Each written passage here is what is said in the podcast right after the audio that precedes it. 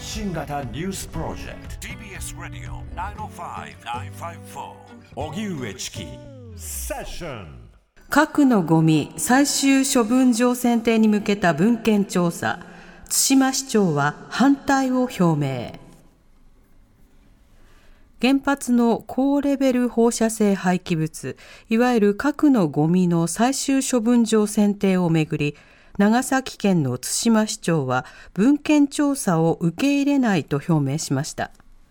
核のゴミの最終処分場選定に向けた調査は3段階あり、第1段階の文献調査は2年程度かけて実施。受け入れた自治体には国から最大20億円が交付されることになっています。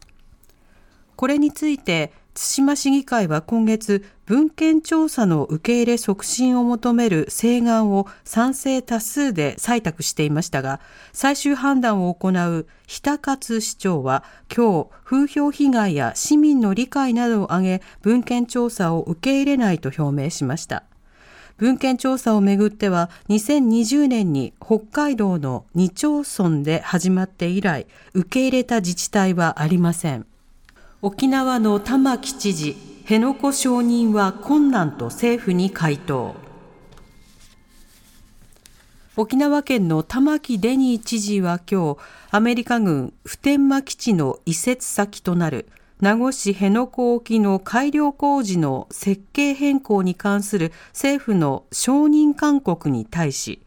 期限までの承認は困難と文書で回答しました。勧告は19日付で、今日が回答期限でした。玉城知事は判断の理由に関し、県民や行政法学者から様々な意見が寄せられている。県政の安定的な運営を図る上で意見の分析を行う必要があると記者団に説明しました。政府は近く強く承認を求める指示に切り替え、指示に代わり承認する大執行の手続きを進める方針です。処理水をめぐり国連総会で日本と北朝鮮が応酬。東京電力福島第一原発の放射性物質トリチウムを含むアルプス処理水の海洋放出をめぐり北朝鮮のキム・ソン国連大使は26日国連総会の一般討論で演説し日本はついに核汚染水を海に放出し人類の安全と海洋の生態系に取り返しのつかない損害を与えたと批判しましたこの発言をめぐって日本の篠光子国連次席大使は処理水のトリチウムのレベルは定められた基準をはるかに下回っていると IAEA が確認し公表していると反論。これに対し北朝鮮はもしそれが処理水だというのならなぜ日本はその水を工業や農業に使わないのかと非難し応酬が続きました。秋元議員受託収賄罪で起訴洋上風力発電事業をめぐる汚職事件で東京地検特捜部は今日衆議院議員秋元正俊容疑者を受託収賄罪で日本風力開発の塚脇正幸前社長を贈賄罪でそれぞれ在宅起訴しました。秋元議員をめぐっては新型コロナウイルス対策の持続化給付金200万円の不正受給に関与した疑いが浮上。特捜部は詐欺罪でも起訴しました。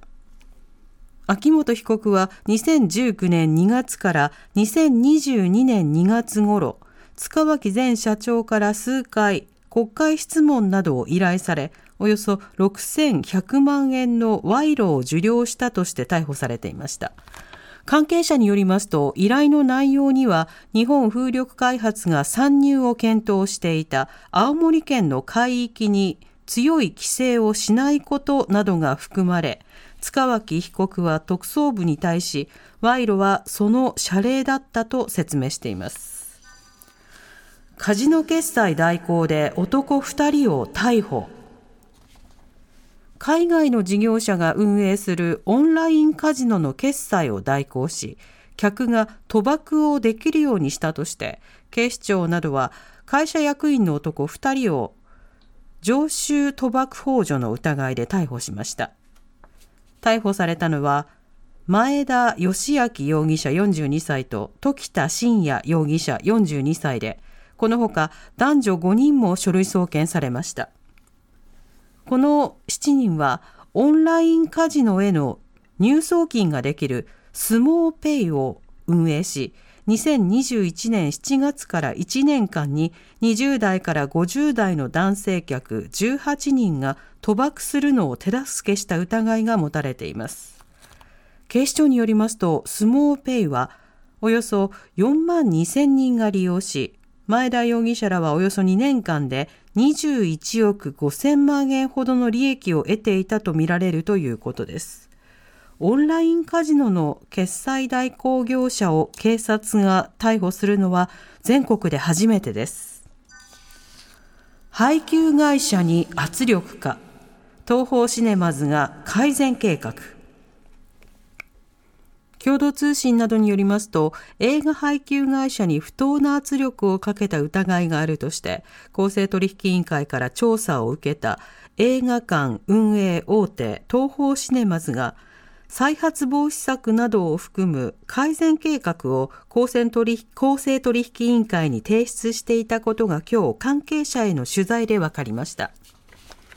関係者によりますと東宝シネマズは映画配給会社に他の映画館運営会社より先に作品を配給することなどを求め、応じなければ取引しない可能性を示唆した疑いが持たれています。